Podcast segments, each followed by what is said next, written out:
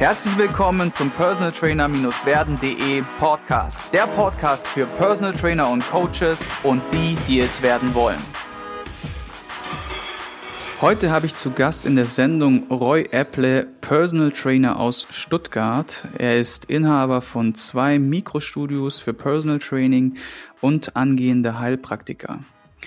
Und Roy kenne ich jetzt schon, wow, ich glaube fast zehn Jahre. Also vor acht Jahren hatten wir noch gemeinsam eine YouTube-Serie zum Thema Impingement-Syndrom gedreht. Das war sehr, sehr, sehr witzig und ist auch einer der bestgeklickten Videos im Netz, witzigerweise, geworden. Beziehungsweise nicht witzigerweise, es war natürlich, da haben wir auch viel Arbeit reingesteckt in der Form. Und ja, wir kennen uns echt schon lange, haben uns dann sehr lange aus den Augen verloren. Das heißt, lange keinen Kontakt gehabt, immer nur hier und da mal kurz geschrieben. Und deswegen freue ich mich umso mehr, dich heute als Gast in meiner Sendung zu haben und mich mit dir wieder austauschen zu können. Ja, hi, ich danke dir. Wir starten auch mit der ersten Frage, nämlich der Standardfrage. Wie bist du denn Personal Trainer geworden?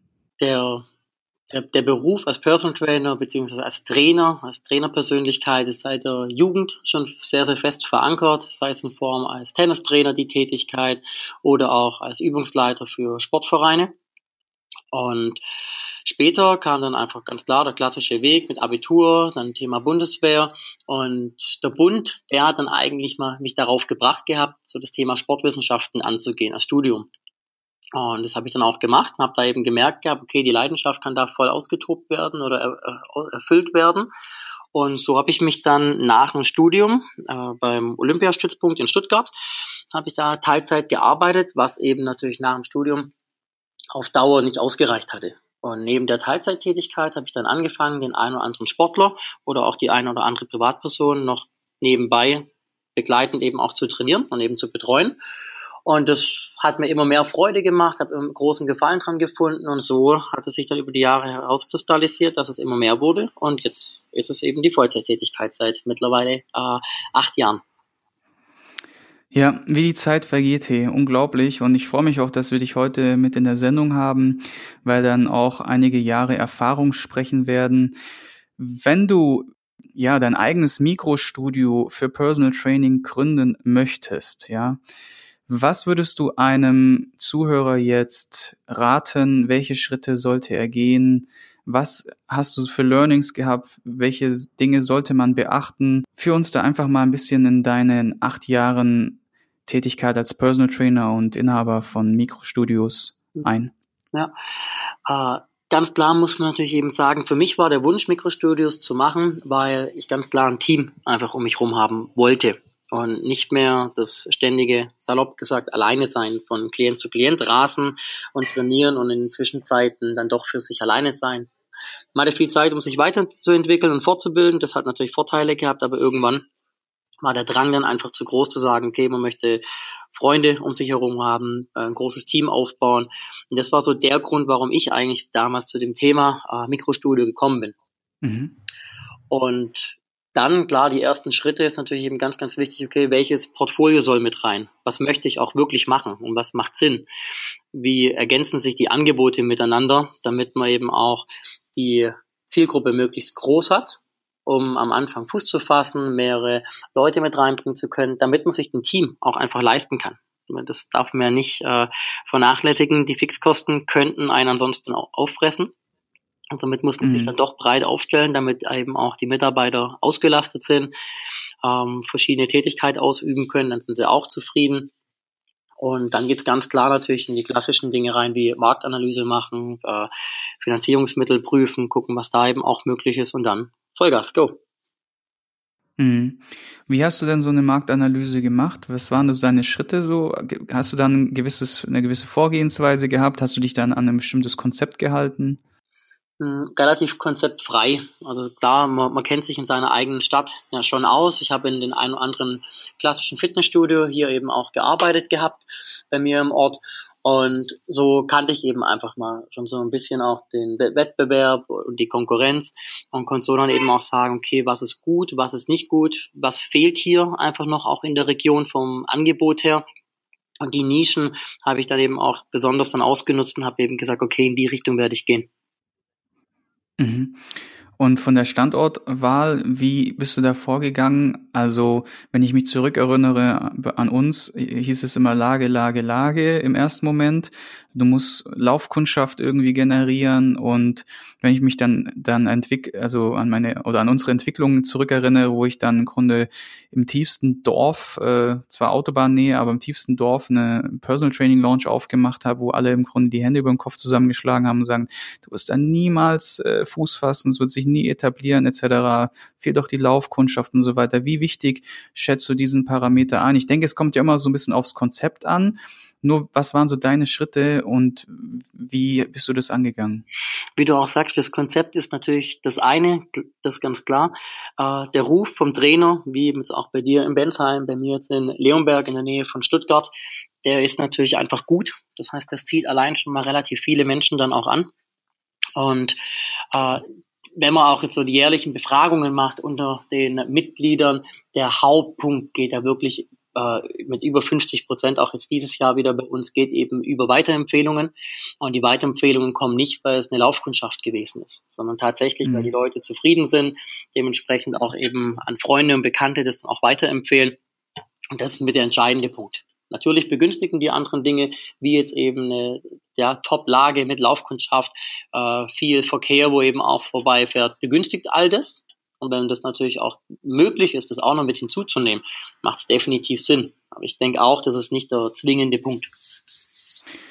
Ja, also ich kann vielleicht noch ergänzend erwähnen, wenn, ich, wenn man mich jetzt fragen würde, dann würde ich sagen, spar dir lieber am Anfang diese hohen Fixkosten einer A-Lage oder einer 1A-Lage, einer Superlage in, sagen wir mal, sehr frequentierten Straße zum Beispiel, weil du ja, weil du im Grunde heutzutage über Social Media, über andere Kanäle unglaublich viel und perfekt und gezielt targetieren kannst, um, um Leute für dich oder dein Unternehmen zu gewinnen, der Interesse, Interessenten zu gewinnen. Und vielleicht dann erstmal die Fixkosten eher niedrig halten, sich eine Location zu suchen, die vielleicht ein bisschen ab vom Schuss ist, trotzdem irgendwie erreichbar ist und lieber auf die Parkplätze zu achten, als darauf zu achten, dass ich jetzt hier das Flaggschiff in der, in der meistbefahrensten Straße bin. Mhm, genau. Also gerade Parkplatzsituation ist ein riesen wichtiger äh, Punkt und natürlich dann eben auch klar äh, sanitäre Anlagen, all die Dinge. Also lieber ein bisschen mehr Geld reinstecken in die in das Objekt anstelle von einer überragenden Lage äh, den Fokus darauf zu richten. Mhm.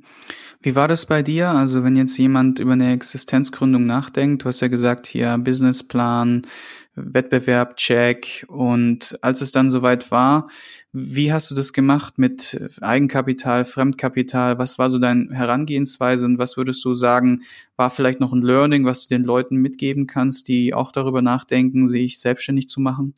Oder vielleicht auch ein Mikrostudio zu eröffnen? Ich denke, der Schritt darf nicht zu gro äh, also nicht, äh, nicht zu schnell erfolgen. Also ich hatte den Vorteil, dass ich schon einen relativ großen Kundenstamm hatte im Personal Training Bereich halt äh, circa 26 Einheiten die Woche einfach schon mal hatte, die ich dann direkt danach auch alle wirklich ins Studio mit reinbringen konnte. Und somit konnte ich einfach die kompletten Fixkosten darüber direkt schon mal einfach decken und habe im Vorfeld eben einfach ge gesagt, okay, ich brauche ein relativ hohes Eigenkapital, was ich eben zum einen investieren kann, aus dem Cashflow heraus dann eben auch verschiedene neue Sachen immer wieder auch anschaffen kann. Aber dass mich die ersten Monate, solange das eben noch nicht äh, überragend dann auch läuft, dass mich da die Kosten nicht auffressen. Und das konnte ich darüber dann eben gut kompensieren, weil ich halt eben lange alles geplant hatte und so dann alles eben perfekt gepasst hat im Nachgang. Mhm. Ich habe einen ähnlichen Weg gemacht wie du und war auch aus dem mobilen Service unterwegs. Wie schwierig oder leicht war es für dich dann die ganzen Leute, die ja einen super exzellenten äh, Delivery at Home Service genossen haben, dann auf einmal ins Gym zu ziehen? War das war das schwierig oder war das leicht? Und wenn, wie hast du das Ganze gemeistert? Hm, ja, äh, schwierig.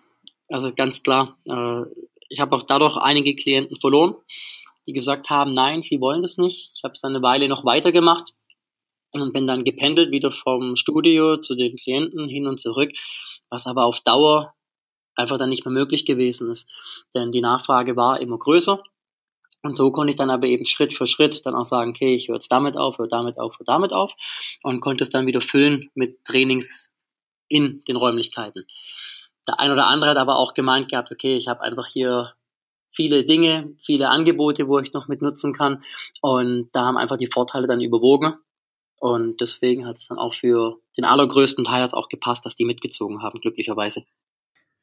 Ja, ich glaube, was ein ganz hilfreicher Tipp ist, dass man einfach erklärt, pass auf, mm, bis zu einem gewissen Level ist ein Bodyweight Training oder ein Training mit Equipment zu Hause ja auch möglich und gerade wenn es Leute da sind, die jetzt kein Equipment zu Hause haben im großen Stil, dann kann man die darüber vielleicht auch besser überzeugen, indem man sagt, hey, in meinem Gym oder meinem Mikrostudio habe ich die und die Möglichkeiten und es ist einfach Teil der Planung, also Teil des Prozesses, dass wir diese Steigerungen auch durchführen oder durchlaufen und du dadurch deine Ziele weiterhin äh, erfolgreich äh, bekommen kannst oder erhalten kannst.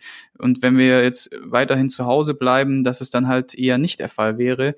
Ich denke, das ist bestimmt ein Argument, was man bringen kann. Und natürlich, was auch noch gut ist, dass man halt eine gewisse Atmosphäre halt auch hat, weil zu Hause ist ja im Grunde die Komfortzone schon eher größer, man ist bequemer, man ähm, kommt vielleicht nicht so leicht aus, seinen, aus, seinen, aus seiner Komfortzone raus. Und dass man in einer so einer Location einfach nochmal einen ganz anderen Spirit vermitteln kann und, und das auch eine ganz andere Motivationsgrundlage vielleicht bietet. Ne? Mhm, ja. Gibt es denn noch andere Punkte, die du als Gründer oder als Mikrostudioinhaber nach acht Jahren an uns weitergeben kannst, die helfen, in der Richtung besser Fuß zu fassen oder ja, die einen helfen, vielleicht den Alltag besser zu bestreiten? Klar, Personal ist natürlich ein riesen wichtiger Punkt und ähm, jeder, jeder kennt es, wenn man natürlich in Urlaub geht, dann hat man damals eben nicht nur die Kosten vom Urlaub tragen müssen, sondern natürlich eben auch den hundertprozentigen Verdienstausfall. Und das tut dann halt schon weh. Und wenn man es halt eben über gutes Personal kompensieren kann, hat man natürlich eben den Vorteil, dass eben alles am Gang weitergeht, auch wenn man im Urlaub dann auch ist. Und die Dinge müssen natürlich eben genauso für die Klienten, genauso aber auch das, was wir dem predigen, für uns selber auch gelten. Auch wir brauchen Auszeiten, auch wir müssen regenerieren und entspannen. Und das hat halt wirklich erst richtig funktioniert, bei mir jetzt zum Beispiel, ähm, wo ich mehrere Mitarbeiter um mich herum hatte. Mhm. Und darf ich mal fragen, ich war vor kurzem in München bei den Jungs von MTMT und die haben unglaublich krasses ja, so Coaching, was sie mit ihrem Team ständig durchlaufen haben, gemeinsame Trainings, haben verschiedene Arten von Meetings und viele, viele Prozesse, die da fürs Team gemacht werden.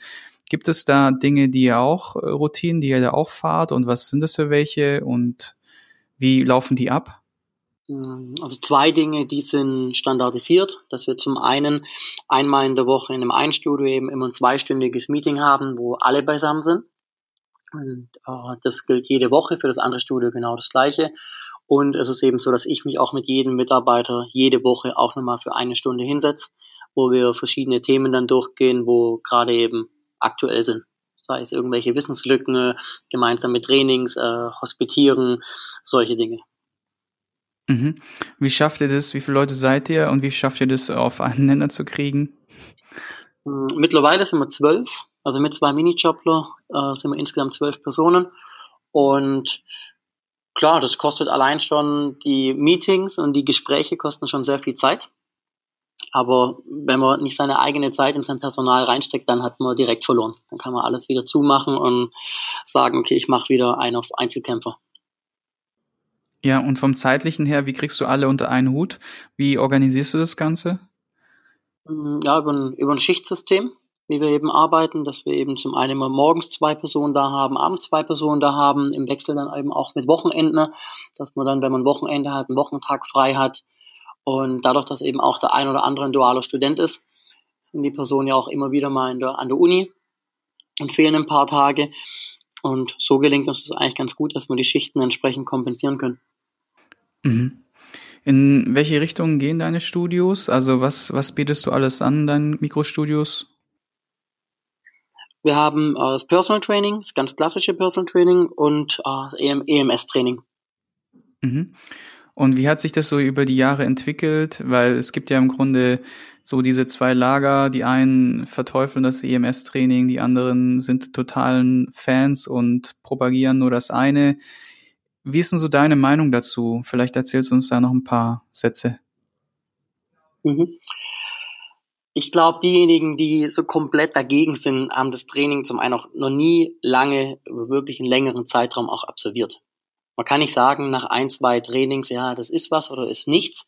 Denn äh, wenn man mal noch nie Krafttraining gemacht hat, man fängt an jetzt mit einer klassischen Kniebeuge und macht die zweimal über, über zwei, drei Wochen, hat man auch nicht die Riesenprogression und wird nicht besser und merkt keine Resultate. Beim EMS-Training ist es genau das Gleiche. Man muss wie in allen Sportarten, in allen Disziplinen was lange Zeit machen. Und dann kann man auch von den Benefits sprechen oder eben auch nicht. Und ich selber kenne das Training jetzt sieben Jahre lang mit dem ich eben auch wirklich wöchentlich arbeite und ich sehe halt einfach bei wahnsinnig vielen Personen da wahnsinnige Erfolge und das halt in echt kurzer Zeit mit geringem Trainingsaufwand. Ja, es ist nicht das Einzige, was sein sollte, das steht außer Frage, aber viele haben halt in der heutigen Zeit nicht mehr die Zeit, um viel ins Training rein zu investieren. Und für die ist es eine super Möglichkeit, trotzdem regelmäßig was zu machen und einfach Fuß zu fassen wieder und äh, regelmäßig Sport zu treiben. Ja, also ich sehe das auch so. Wir kommunizieren das meistens so, dass wir sagen, EMS-Training hat seine Berechtigung und kann halt äh, phasenweise für bestimmte Geschichten, für bestimmte Zielsetzungen optimal eingesetzt werden. Und ich finde, wenn du da diesen Ansatz fährst, dass es nicht das einzige ist, dann äh, finde ich das auch voll legitim und auch, ich glaube auch, das ist die richtige Einstellung. Man darf sich da weder dem einen Lager noch dem anderen Lager komplett anschließen und immer in diesen Schwarz-Weiß-Denke arbeiten, sondern einfach diese Offenheit besitzen, das Ganze wirklich auch mal tiefgründig für sich zu testen und dann muss man es ja nicht für sich etablieren, sondern es kann ja wie gesagt nur ein Tool sein, vor allem ein Tool sein, wo du vielleicht nicht für dich selbst nutzt, aber für deine Klienten und wenn das ganze Konzept oder das Training deinen Klienten einen Vorteil bringt, dann ist es einfach okay, das auch auszunutzen und auch ähm, ja damit zu arbeiten. Ne? Genau. Bei der Gründung von einem Mikrostudio, was waren so deine krassesten Herausforderungen in der Gründerzeit, wenn du dich zurückerinnerst? Vielleicht kannst du uns da einfach mal ein bisschen noch mit auf die Reise nehmen. Mm, glücklicherweise verlief nahezu alles nach Plan, muss man ehrlich, ehrlich sagen. Ähm, was die einzigen Probleme verursacht hatte und auch wirklich äh, ja, mal als Fehler bezeichnen kann im Nachhinein, ist eben, wenn man ganz salopp gesprochen nicht auf sein, ja, auf sein Herz hört, auf seinen Bauch hört und gerade was die Mitarbeiterrekrutierung angeht, ähm, Personal einstellt, wo man eigentlich gesagt hat, nein, das passt nicht. Das ist nicht der Richtige fürs Team oder der Richtige an deiner Seite, aber man hat halt Not. Man ist in der Not, man benötigt unbedingt jemanden und stellt natürlich eben jemanden dann ein. Und das ist zum Beispiel so ein Thema, wo ich sage, nein, das werde ich nie wieder machen.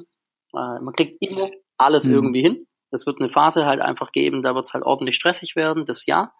Aber der Nachteil, wenn man da jemanden reinholt, der die Stimmung verpestet, äh, die Mitglieder unzufrieden macht, wiegt viel, viel mehr im Negativen, wie eine Weile da durchzuhalten und zu sagen, okay, jetzt muss man halt wirklich richtig ranklotzen. Und deswegen, klar, ganz klar auf den Bauch hören, wenn man ein gutes Gefühl hat bei einem Mitarbeiter, ja, und wenn nein, dann entsprechend das Ding auch direkt beenden. Wie wenn ich da mal nachfragen darf noch, wie gehst du da vor? Also ein Bauchgefühl ist ja eine grundlegende Eigenschaft, die viele Menschen ja gar, auf die viele Menschen ja gar nicht mehr hören, sondern das ist ja was ganz Intuitives, so ein ganz krasses Urgefühl, was irgendwie da ist.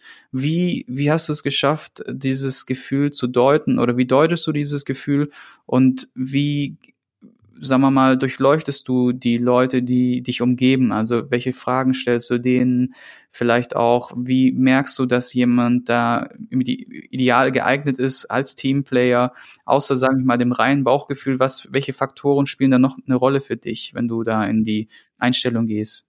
Ich denke, zu Beginn ist bei jedem Mitarbeiter die fachliche Komponente äh, klar eine wichtige, aber auch damals zum Beispiel an der, an der Uni, man lernt viele Dinge, wie viel hat man am Ende, am Ende dann wirklich gebraucht. Das ist ein kleiner Teil. So geht's ja in jedem Studiengang. Und deswegen achte ich bei den Gesprächen viel, viel mehr auf die Persönlichkeit. guckt mir an, okay, ist er höflich, zuvorkommt, die, die Empathie, ähm, wie tritt er auf, nimmt den Raum ein, wenn er reinkommt oder ist er eher eben extrovertiert, introvertiert, all die Dinge. Das sind für mich die, die Persönlichkeitsmerkmale, wo für mich viel, viel wichtiger sind, wie das fachliche Know-how, weil das kann man alles beibringen. Aber die Erziehung, wo über den Elternhaushalt kommt, da hat man einfach keinen Einfluss mehr drauf. Das ist gegeben oder auch nicht und damit muss man klarkommen.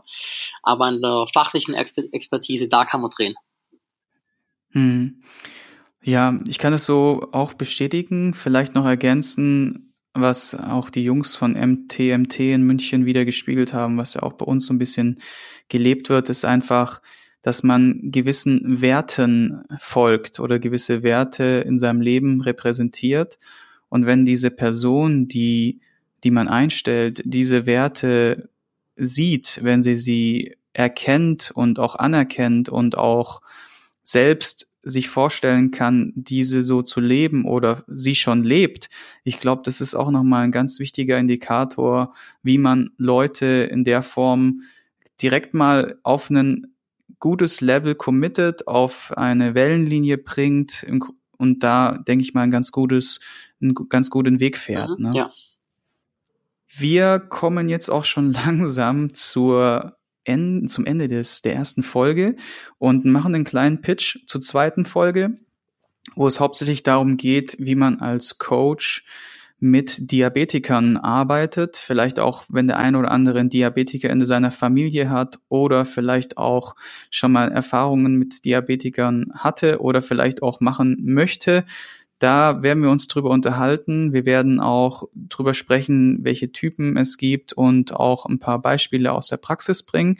Da freue ich mich auf jeden Fall schon sehr drauf. Und wir starten auch in der nächsten Folge mit der Frage, was war dein größter Fehler, beziehungsweise was war dein größtes Learning daraus, was du uns mitgeben kannst? Und ich sag schon mal danke für deine Zeit und bis zur nächsten Folge. Ich danke dir. Ich hoffe, du konntest ein paar wertvolle Impulse für dich mitnehmen. Wenn du diesen Podcast informativ findest, dann abonniere ihn doch einfach für weitere spannende Folgen. Und vergiss nie, die wichtigsten drei Buchstaben im Leben sind T-U-N.